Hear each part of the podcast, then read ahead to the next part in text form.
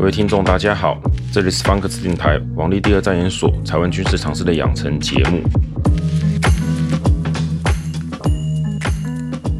大家好，各位晚安，这是王立第二战研所台湾军事常识养成节目。今天我们不谈谣言，应该说不谈谣言的具体项目跟怎么破解，我们来谈一谈怎么样哦，加强一下我们的军事常识，有什么可以做的。我想这要从一个最基本的概念开始，就是先。丢掉想找所谓标准答案的想法。标准答案这个，在我们从小到大念书都常遇到嘛。答案不是 A 就是 B，不然就是 C 就是 D，要不还有哪一个？出现个 A、B 两个然后就要送分。啊有时候家长够凶，还会觉得说这个老师乱出题。有些事情是可以就有单选题啦，或者说它就一个答案，就好像说台北一零一在哪里？四个选项：台北、桃园、新竹、台中。你总不要跟我写屏东，对不对？这当然就台北嘛，这不然在哪里？可是，在武器啊、军事这些东西上面，我们大家在谈哦，像我跟朋友都在聊时，我们谈都是可能性、可行性，而且是要在特定情境、特定版本下面的可行性，不是随便抓一个东西来说，它一定会、一定会或者一定不会。这要怎么去解释？就是哦，各位晓不晓得有个叫做最大射程跟有效射程？哈，飞弹，飞弹的最大射程跟有效射程，这个我们就先不讲那么复杂，我们来提一下，就是假设今天我们有一款飞弹。射程一百公里，那么今天敌机出现在一百公里远的时候，我们按下发射钮会发生什么事情？我发现蛮多人他的认知就是他在我们的射程内，啊，我按下了飞弹发射钮，飞弹打出去了，那不就打到了吗？也就是说，对他们来讲哦，这是必然、必须，而且一定要发生的，就是当他在我们的射程内，我们打到他就是可以击中，不然怎么叫做射程内？这个我想是定义的问题不清楚啊，或者说望文生义。我觉得望文生义这个问题很严重，不只是军事，我们在很多哲学、很多社会科学上面都是类似的概念。那么这为什么说有问题？各位稍微想一想，我们也不要讲定义。今天你是那个军机的驾驶员，你看到一百公里外有没有飞弹朝你飞过来，你要怎么闪它？基本上啊，飞弹就算是超音速好几倍啊。要飞个一百公里，再怎么样，几十秒钟是跑不掉的。我们就算你好了，六十分钟，呃，六十秒，对不起，一分钟，好，请问一下，一分钟要打到这个飞机，这个飞机要怎么办？他都发现有飞弹瞄准他，他会直直飞过来给他打吗？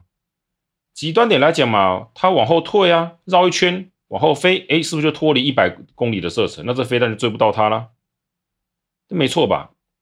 所以啊，很多人对这种想法，就是 我发现他们是镭射光的想法。就是当我按下飞弹发射钮的时候，敌方飞弹就炸掉了，这就是镭射嘛，哈，光学武器啊，不还有别的吗？飞弹那个发射飞行是要有射，是有射程，也有所谓的时间的。这个时间我们之前在空间那边讲过，它其实很多事可以做。我要讲的事情是，为什么会有这种想法，或我们的朋友们为什么会觉得射程内那就是表示一定可以打到的意思？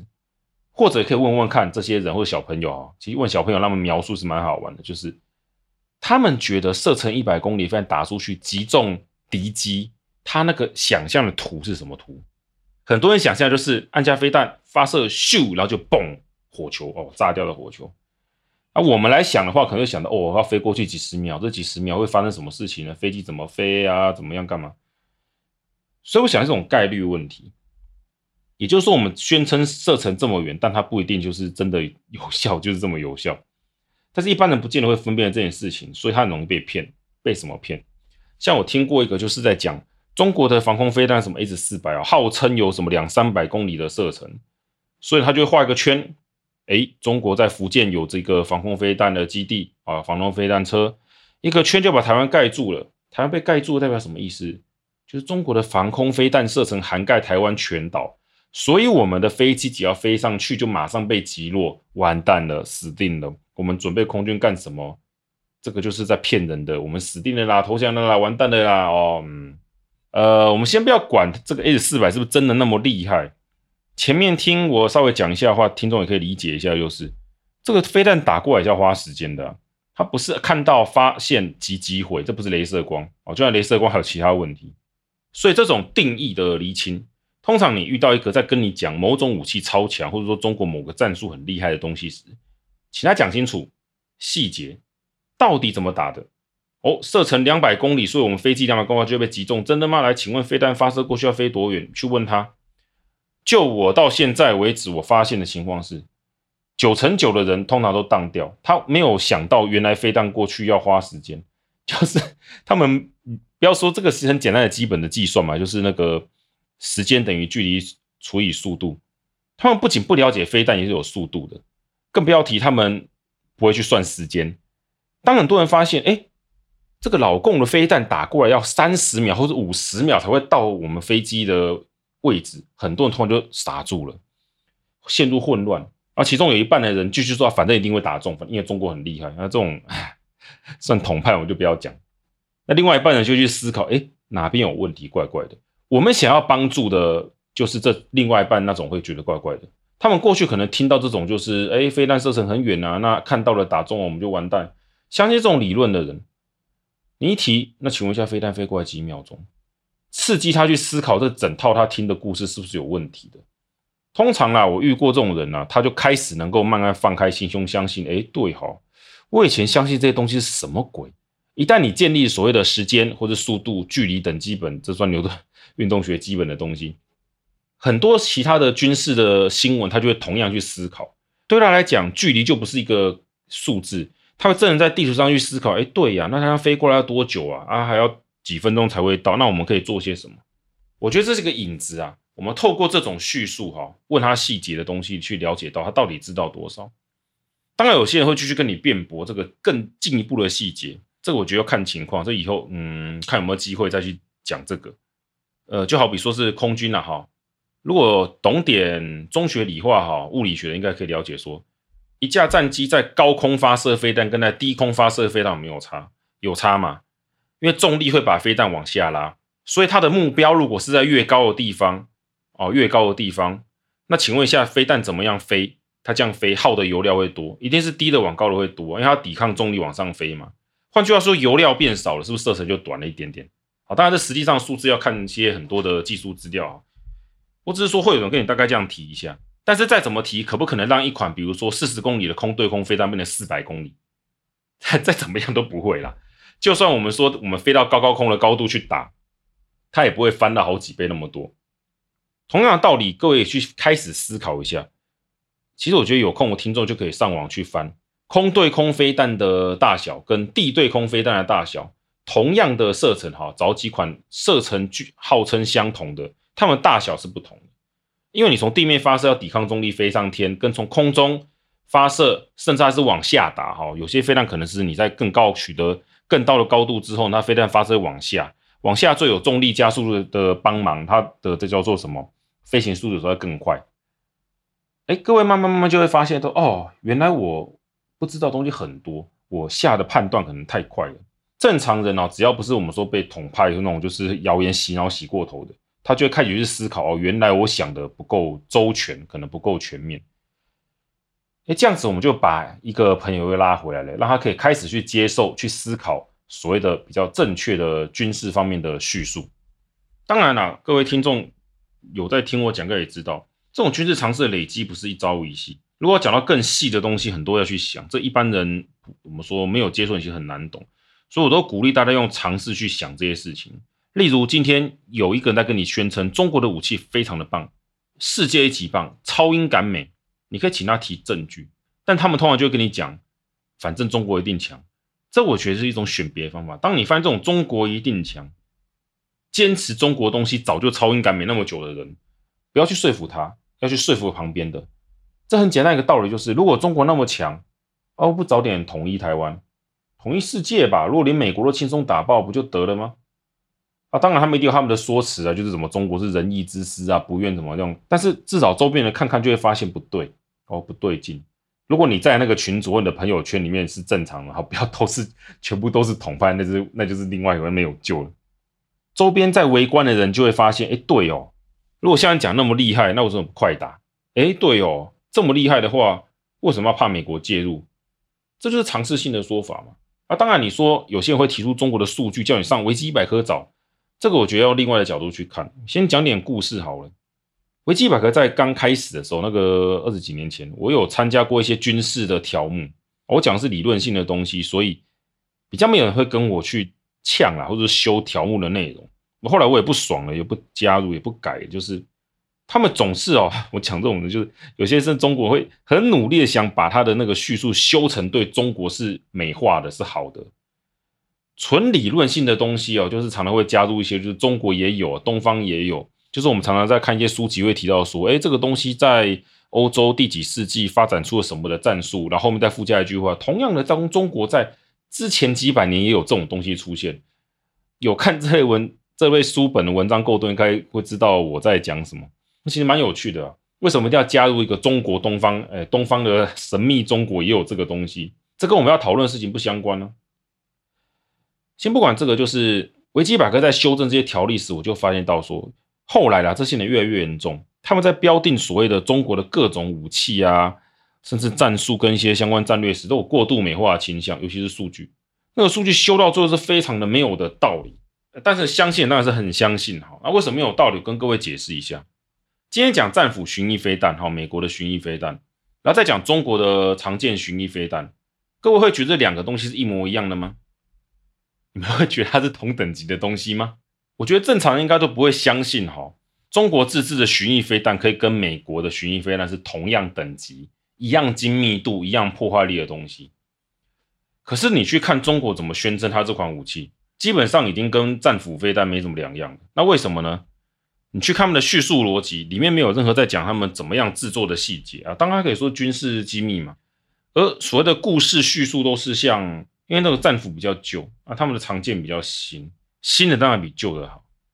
啊，为什么新的比旧的好啊？中国现在你看科技那么发达，所以技术也不差的，就是用这种方式在讲。可是我们实际上问的问题是，他们有没有实际试射的结果给我们看？实战的可能没办法，因为中国这些东西都没有实战哈。这这其实是非常致命一点。中国宣称那些超强武器哦，那种可以打败外星人的，没有一款经过实战历验，跟美军那些三不五时被抓毛病出来要修正是完全不同。既然没有实战历练，那你有没有演习的一些资料，告诉大家你到底多准吗？通常也没有，有的顶多就是表示，哎，他们曾经在什么时候试射过，嗯，好表演吧，试射过哦，很精准的命中了，就那一次。那有没有什么影片可以观看的？其实很多也没有。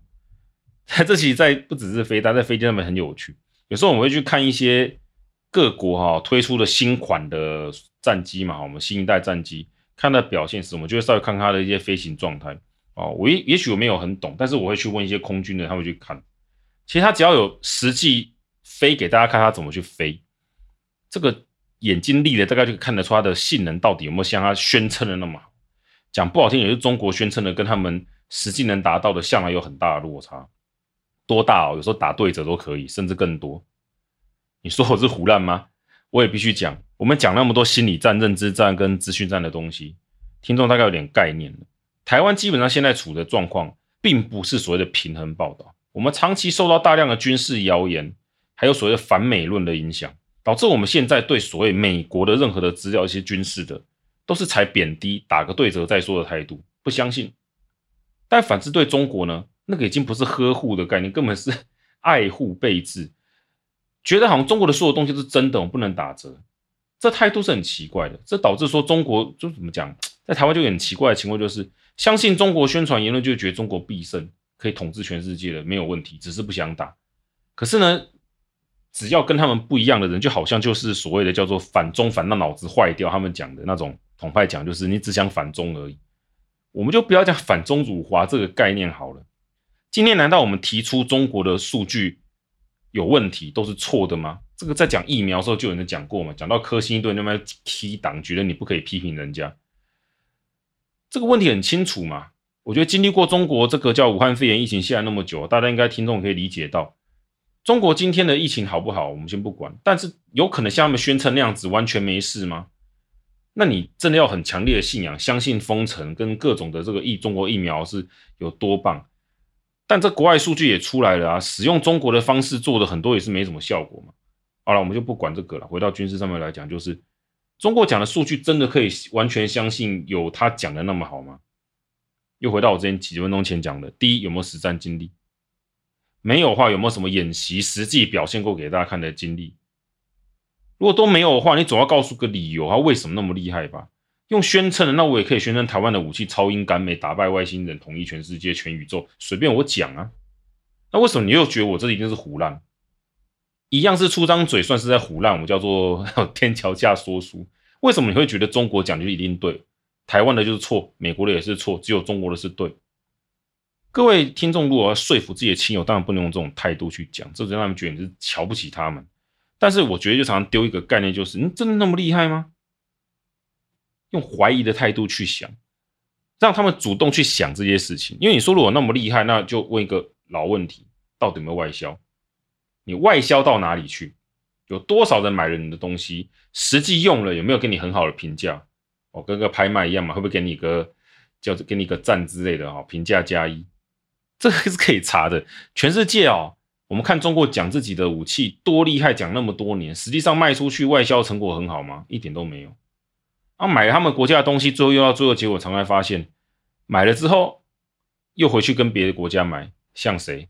中国难道没有对这个说法吗？直到今天，中国卖最多就是巴基斯坦跟孟加拉嘛，还有一些所谓的非洲跟嗯中南美比较少，非洲国家比较多，还有委内瑞拉这些国家买中国货东西的理由，其实到头没发现，好像似乎都是跟美俄关系不好的，所以他们的理由都常常是啊，就不是中国不好啊，是这个被施压嘛，所以他们最后只能买中国的东西啊。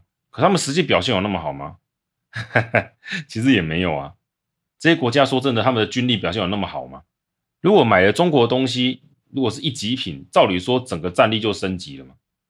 可是我们有看过这些所谓的巴基斯坦跟孟加拉这些国家，因为进口了中国的武器，哦，飞机、飞弹、大炮，管它什么鬼，马上调高威胁层级到，哦，完蛋了，我们已经输人家了吗？并没有啊。那中国的解释还有一种叫做，这是文化的问题，因为中国过去的评价很糟糕啊，所以大家觉得买这个很丢脸。这个不就是台湾以前讲我们的东西 Made in Taiwan 哦，什么雨伞都很粗制滥造那种的概念的一种，算是进化版本吗？我们看这种讲法都很熟悉啊。你能卖就那些国家的理由，除了他们被制裁以外，还有是他们穷，所以根本不是因为他们好像说很想买你的，因为只买得起你的，而且还不提其他的因素。因为中国在外销武器上面来讲，它其实可以靠一些所谓叫做台面下的力量运作的。而且说真的啦，你今天看美国要外销东西，都要把一些资料送到国会去监督，中国不需要啊。我讲这个下去，很多人就会反对，因为他们觉得说啊，你就是瞧不起中国啊。我也不知道该说什么啦。因为这个东西如果到后面的结果是，你只看数字据，它外销哦有就很厉害，那他还是没有经历实战啊。他们有没有什么实际去对付像游击队也好啊，这个经历都没有嘛。巴基斯坦会拿中国武器去跟印度干架吗？好像也不敢呐、啊，而且前些日，哎，好像是去年的消息嘛，什么号称击落印度飞机那一个，就后来发现原来是 F 十六的样子。哎，中国讲了半天也不是他们的。其实我觉得啦，就是有时候想叹气，因为中国制的东西到底好不好，其实我们做这种叫军事研究，大概心里都有数，绝对不能说是废物哦，绝对不能用这种想法去看。但有没有说好到说可以比美国好，比俄国好？这绝对是没有的。因为严格讲，俄国的武器同级品跟美国比已经有点差了，你打个大概六六折太多了，打个八折差不多。而中国是拷哦，不要讲拷贝，参考跟进口人家跟授权制造俄国的东西，那怎么可能会跟原本的一样好？如果青出于蓝而更胜于蓝的话，又是个老问题了。中国到现在为什么还要再去买俄国的东西？如果早就超过人家，应该是现在俄国求他。这个有时候。各位可以去看一下外国啊，因为现在很多中国人、哦、移民到外国去之后，开始开 YouTube，开始跟你讲他们有时候看到的状况，那有的蛮有趣的。他们自己人骂自己人起来是超好笑的，还精准。不过我们在台湾很少看到这种讯息，就是这也代表我们的媒体的管道其实还是蛮狭窄。那最后呢，我觉得要给各位听众个概念，就是因为我前面讲到之后，大家觉得嗯好像已经很虚了，因为真的很虚。我们在谈论中国威胁哈，只跟中国的这个叫做武力犯台的各种理论，一定会讲到技术面的问题。但技术问题就是一个很基本的概念，就是你一有没有实战，二有没有做了什么演习，让大家可以参考，知道你的东西有多厉害。你通通都没有，然后就用说的说自己很强，这个说真的，大家都是半信半疑。只是有时候你写论文哦，我讲学者写论文，他必须要有公开资料。如果中国的公开资料就只有纸面的跟一些测试的结果，那他当然只能照着用嘛，然后写一个就是我们认为应该是怎么样。所以这有个可能性，是如果中国把他的能力报了两倍，那人家打了八折，那还是比原来好啊。那这个算是对的吗？也就是说，如果以纯粹的叫做学术上的研究来讲，中国的资料的参考价值是非常的低。那既然如果那么低，可是一拿出来到我们要来讲的话，就变很多谣言的温床。他说：“哦，根据某某专家表示，某某专家提出什么，那这就没完没了了。”所以我才学说这个是很虚的，只能用常识判断它到底有没有用嘛？好卖为什么不卖啊？就只能讲这个。那当然，另外的哦。我们最后要提的就是想跟各位听众啊分享一下，很多在讲这种谣言论的人跟散播者，他们常常会用一些历史案例来跟你解释。他们要解释的状况就是在破坏情境，就像之前我们知道阿富汗啊，美国离开了，他们会拿阿富汗例子来说，你看了看台湾也就下一个，我们会被美国抛弃掉，来打破所谓的情境。因为很多的军事想定下，一定会有所谓的美军介入跟日本介入很多这个选项。当然，我们这个也不能说一定会，一定不会。可是这样他会很干脆的跟你说一定不会。简单讲，让我们的叫做战略自由度跟思考那个叫做范围，马上就限缩到很小的东西，是我们必须独立抵抗中国啊。当然看起来又没有希望嘛。啊，看起来不只是这一个，很多在讲这种叫做破坏情境的都会拿。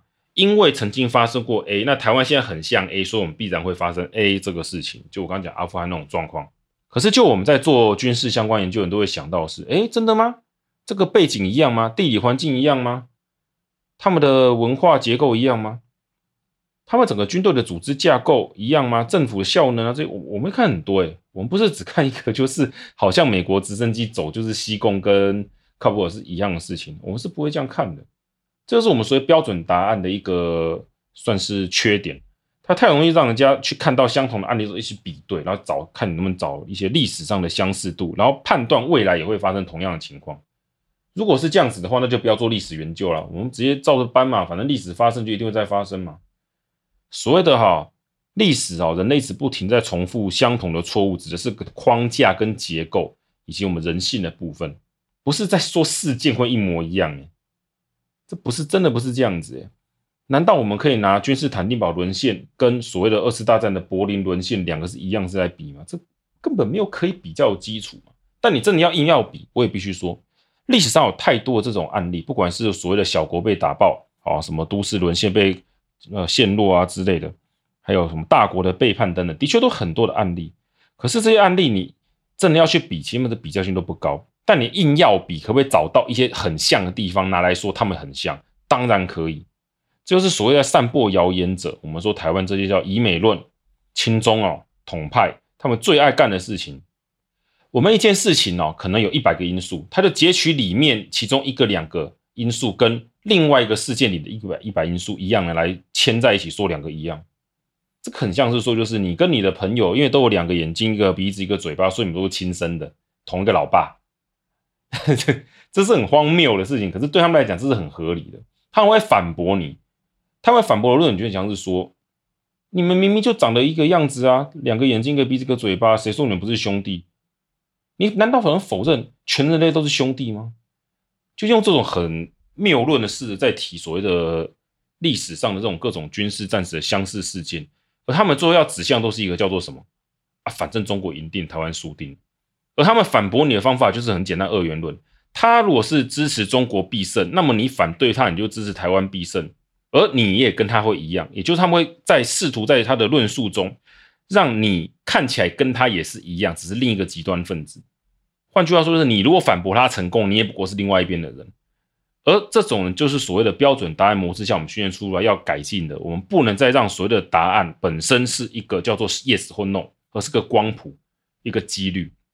只要我们心中能建立起这种心态，我们在遇到任何这种在跟你宣称他是对的哦，I am right，我是对，你们是错的，反对我的一定都是什么台独分子之类的，我们就可以笑笑了，因为这个人他就是所谓的二元论，这其实是抬高他自己的分量，因为他只要坚守的所谓他自己叫做中国无敌论，那所有反对他的人都是反对中国无敌论，都可以全部归纳成一群人，而这群人呢，不管是什么样的，反正就是反对他，他通通可以把你抹成你就是所谓的叫做什么。民进党啊，深绿台独啊，绿共啊，呆呆智障啊，不懂军事就可以随便他贴，啊，这一招是哪来的？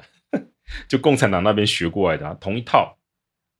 看多了，我们就会发现，二十几年来之前是没有长进的。可是呢，我们的一般民众为什么没有什么改变？这也是为什么我想做这个节目的原因。加减加减嘛。当然，我是希望除了我以外，以后会有更多人也都开类似的节目，由浅入深都可以。慢慢的，把整个台湾的军事常识的这个叫做越众越听哦，听众哦，给培养起来。那我们整体的军事常识就会提升，这样长久来讲对国家都是好的，对我们的下一代也是好事。好，感谢大家，那今天就到这边喽。这是王力第二战研所台湾军事常识普及的节目，谢谢大家。